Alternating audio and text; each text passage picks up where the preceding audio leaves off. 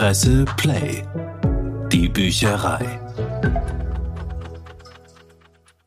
Herzlich willkommen, liebe Hörerinnen und Hörer, zu einer Bücherei für zwischendurch, die ein bisschen anders funktionieren wird als die Büchereien sonst. Wir haben nämlich diesmal einen Gast und wir haben ein Thema. Hallo Erich. Ja, hallo. Erich Kotziner, der ist unser Chef vom Dienst. Das heißt, er sorgt dafür, dass am nächsten Tag die Zeitung so erscheint, wie sie sie in den Händen haben und nicht mit lauter schiefen Titeln und falscher Gewichtung. Also das ist der Erich. Du bist bei uns, weil du mir erzählt hast, dass du gerne offene Bücherschränke plünderst. Plündern ist vielleicht das falsche Wort. Es gibt einen anderen Begriff, der mir ganz gut gefällt dafür, analog stirlen. das ist so ein bisschen, als würde man am Dachboden der Großeltern herumstöbern und schauen, was man da alles findet. Und bei offenen Bücherschränken ist das ein ähnlicher Effekt. Man kann da drinnen total sinnvolle Sachen finden, aber auch kompletten Nonsens. Und das ist das Schöne, wenn man reingeht in den Bücherschrank, dann weiß man nicht, womit man am Ende rauskommt, ob man überhaupt mit irgendwas am Ende rauskommen wird. Und das ist halt der Unterschied zu einem Buchgeschäft, wo du mit einem Ziel hineingehst, vielleicht irgendwas Neues, vielleicht schon circa weißt, was dich interessiert. Und offene Bücherschränke sind in der Regel nicht wahnsinnig gut sortiert. Es gibt welche, wo es auch nach Themen aufgegliedert ist, aber meistens ist es einfach eine Telefonzelle und da drin stehen Bücher wild herum und man schaut einfach, was man findet. Und das ist einfach ein schönes Erlebnis. Jetzt hast du ja vier Bücher mitgebracht und die liegen hier auf und ich sehe, die haben alle schon ziemliche Patina. Das liegt einerseits in der Natur der Sache, dass da drinnen halt viele Bücher sind, die eben nicht mehr verkauft werden. Und andererseits, das sind auch die, wo man am meisten überrascht wird. Also ich bin in einer Bücherzelle in Niederösterreich auf ein Buch gestoßen. Ich wusste nicht, dass es gibt und war dann auch sehr überrascht darüber. Das ist ein Kochbuch aus dem Jahr 1961 und heißt Alles für ihn. Und das ist ein Buch, wo man sich denkt, das ist aus einer anderen Zeit. Es ist jetzt auch schon ja, 60 Jahre her, aber eine Zeit, wo auch meine Eltern das noch erlebt haben. Und da stehen Sachen drinnen, wo ich mir wirklich denke, das könnte man so heute nicht mehr machen. Zum Beispiel? Also in der Einleitung steht, auch der verliebteste junge Ehemann wird der Küsse und Zärtlichkeiten seiner charmanten jungen Gattin eines Tages überdrüssig werden, wenn er sie immer wieder mit einem schlampig servierten Frühstück, einem halb verbrannten Mittagessen und einem total misslungenen Abendbrot bezahlen muss. Und wie ich das gesehen habe, war ich einfach total begeistert. Also nicht, dass es das gegeben hat, sondern darüber, dass man sowas in den Händen hält und es ist ein zeitgeschichtliches Dokument. Kennst du diese Werbung für Frauengold? Bisschen mal darüber, apropos Digitalstirn einmal. da bin ich drüber gestoßen. Das war eine Werbung und das war eigentlich Alkohol. Also mhm. es hieß, es ist ein Tonikum für die Frau, damit sie dann wieder besser gelaunt den Alltag äh, bewältigen kann und schöne Sachen auf den Tisch zaubern kann und sich um ihre Kinder kümmern kann. Und, und dann sah man auch so eine Frau, die genervt auf ihren Ehemann reagiert, der nach Hause kommt. Und dann mit Frauengold sitzt sie da und er wird empfangen und sofort ins Bett gezerrt. Was sie eigentlich eh schon für damalige Zeiten eigentlich für relativ gewagt hielt. Auf jeden Fall haben sich die Frauen einfach angetschechert, um mhm. das zu ertragen gibt ja auch Beispiele aus der Popkultur, Stones, Mother's Little Helper. Ja, genau. Ähm, das war offenbar üblich, dass Frauen das, wie mit ihnen umgegangen worden ist, das Bild, das sie bieten haben müssen, in Wirklichkeit gar nicht so gut ausgehalten haben und dann eben Alkohol oder Medikamente genommen haben dafür. Und das so quasi mit offizieller Werbung verbrämt, so Frauengold. Nein, das ist gar kein Alkohol. Du hast noch ein Buch mitgebracht, auf das ich sofort geschaut habe, ein Jack Unterweger Buch.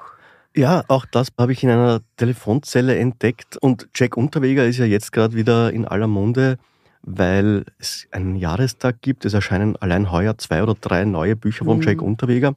Und ich habe in einer Telefonzelle dieses äh, Fegefeuer gefunden. Fegefeuer, die Reise ins Zuchthaus. Das ist der quasi autobiografische Roman, den er in Haft geschrieben hat. Und ich habe es noch nicht gelesen, aber ich finde es einfach spannend, jetzt wo schon sehr viel aufgearbeitet ist und wo man auch weiß, was nachher passiert ist, sich diesen Roman dann anzuschauen, den er eben im Gefängnis geschrieben hat und zu schauen, was steht da drinnen und wie hängt das zusammen mit dem, was man schon über ihn weiß und was er nach seiner Entlassung aus der Haft noch alles gemacht hat. Und er ist ja entlassen worden, unter anderem deswegen, weil er so schöne Bücher geschrieben hat, in denen er offenbar mit äh, auch einem gewissen Selbstmitleid über seine Kindheit geschrieben hat und was ihn dazu getrieben hat, zum Mörder zu werden. Das ist wahnsinnig schade, dass du nicht reingeschaut hast. Man müsste fast eine Nachfolgebücherei aufnehmen, um zu wissen, was da drinnen steht. Sobald ich es gelesen habe, sehr gerne, ja. Wir gehen jetzt zu was Heiterem, aber ich hoffe, dass es heiter ist. Komm, sing mit. Ja, auch das ein Buch, wo ich mich sehr gefreut habe, dass ich das entdeckt habe. Nämlich vor allem deswegen, weil ich hatte das schon. Das war ein Schulbuch von mir. Und ich habe leider den Fehler gemacht, dass ich nach der Matura sehr viele Schulbücher einfach weggegeben habe. Vielleicht, dass das eine oder andere noch am Dachboden irgendwo herumliegt, aber dieses Buch, ich wüsste echt nicht, wo ich das noch hätte. Und dann stoße ich in einer Bücherzelle in Otterkring auf das Buch, habe sofort wiedererkannt und das Erste, was ich gemacht habe, ich habe es fotografiert und habe das Bild auf Twitter gestellt. Und da kann man 400, 500 Likes und viele Leute, die gesagt haben, ja, das kenne ich noch, ja, und so furchtbare Lieder drinnen und wirklich alle haben eine Assoziation damit gehabt. Eben mit dem Schul- und Bildungssystem der 70er, 80er Jahre, wo das Buch offenbar in jeder Schule verbreitet war. Und du hast durchgeblättert, gab es irgendwelche Lieder, die irgendwelche Reminiszenzen wachgerufen haben? Ja, natürlich. Also es sind Lieder dabei, die wir in der Schule gesungen haben, zum Beispiel der Wüstentango. Ein Nilpferd hat still durch die Wüste ziehen mit der Vieh, mit der Fahr, mit der Fußharmonika. Okay, aber das klingt nett. Ja, das war auch nett und es sind ja auch viele nette Lieder drinnen. Es sind aber auch manche Lieder drin, die in Liederbüchern von heute eher nicht mehr stehen würden. Ja. Also zum Beispiel gibt es ein Lied, das heißt Kaffee. Das geht C-A-F-F-E-E, -E, trink nicht so viel Kaffee. Nicht für Kinder ist der Türkentrank, schwächt die Nerven, macht dich blass und krank. Sei doch kein Muselmann, der ihn nicht lassen kann. Ma, das haben wir auch gesungen. Ja, klar. Wir haben das gar nicht gesungen. Ich habe das Lied nur vom Hörensagen gekannt und jetzt, wo ich es wieder durchgeblättert habe, habe ich es wieder ganz spannend gefunden. Darf ich kurz einen Blick reinwerfen? Gibt es das mir? Mhm. Also wenn du das Comsing mit ganz am Anfang anschaust, da steht auch ein Name drinnen. So wie in fast allen Schulbüchern der Name in so einer krakeligen Volksschülerschrift mit Füllfeder oder Kugelschreiber reingeschrieben worden ist. Und das finde ich ja auch ganz lustig. Das Buch hat ein bisschen eine Geschichte. Man kann sich dann vorstellen, wie diese Person, die da eingetragen ist, dieses Buch selbst in die Schule getragen hat, daraus gesungen hat und so weiter. Und dann später irgendwas getrunken hat, was dann Fleckchen gemacht hat. Nein, das ist ja hübsch. Ja, die Bücher werden durch Kaffeeflecken oder Altersflecken, was immer das ist, nicht schlechter. Wird viel hineingekritzelt in die Bücher? Also hast du viele Bücher, wo was drinsteht? Immer wieder. Also in dem Kochbuch, über das wir am Anfang gesprochen haben, wo ja auch viele Rezepte drinstehen, da habe ich dann auch mit Bleistift eingetragene Ergänzungen gefunden zu den Rezepten. Ja klar, weil das macht man natürlich. Ich mache das auch.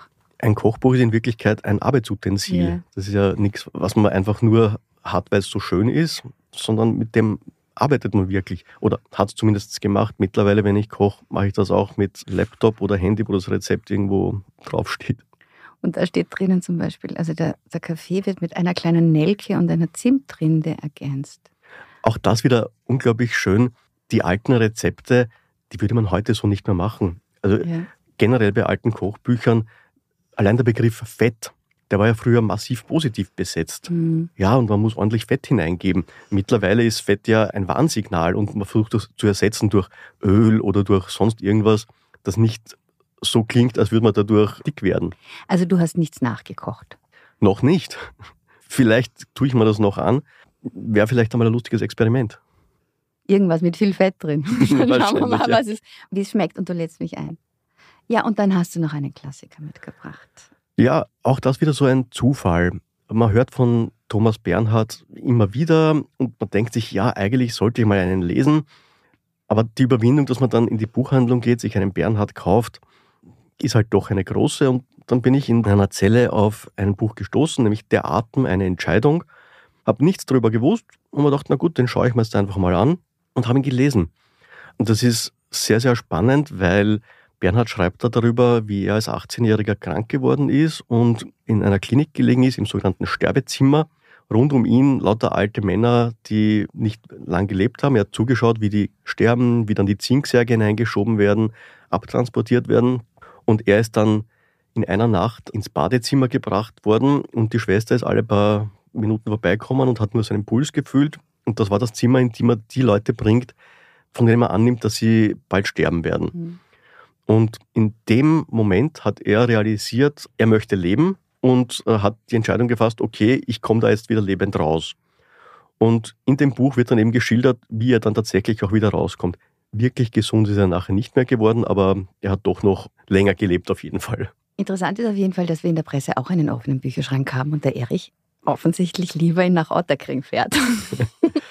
in der Presse stehen immer wieder Exemplare herum, Rezensionsexemplare oder auch Leute, die daheim ihren Bücherschrank leerräumen und ihre Bücher dort reinstellen. Auch dort habe ich schon das eine oder andere entdeckt. Aber offene Bücherschränke haben halt noch einmal eine andere Qualität, weil man da noch viel stärker überrascht wird. Und man kann es auch mit einem Spaziergang verbinden. Das gehört für mich eigentlich fast dazu, wenn ich auswärts bin, dass ich eine Runde drehe und an ein, zwei offenen Bücherschränken vorbeigehe. Also ich verbinde das ein bisschen mit Sport ist jetzt viel gesagt, aber auch mit Bewegung. Erich ist im Übrigen jemand, mit dem ich immer wieder mal über Literatur rede, zuletzt über den Elias Hirschel. Ja, sagen wir mal quasi mein Lieblingsautor. Das heißt, ich lese jetzt nicht nur alte Bücher mit Patina, sondern schon auch aktuelle Dinge. Und gerade Elias Hirschel ist einfach unglaublich lustig zum Lesen. Genauso wie ein Freund von ihm, der Fabian Navarro mit seinen Katzenkrimis, Meets Marple. Also es gibt am aktuellen Büchermarkt schon unglaublich viel, was wirklich sehr spannend ist. Und man sollte sich nicht nur auf Bücherzellen beschränken, sondern auch schauen, was sich aktuell so tut. So, das ist jetzt der perfekte Abschluss. Danke fürs Zuhören. Danke, Erich, fürs Dasein. Wir hören uns wieder. Mein Name ist Bettina Abelsteiner. Ich wünsche Ihnen einen schönen Tag. Presse Play. Die Bücherei.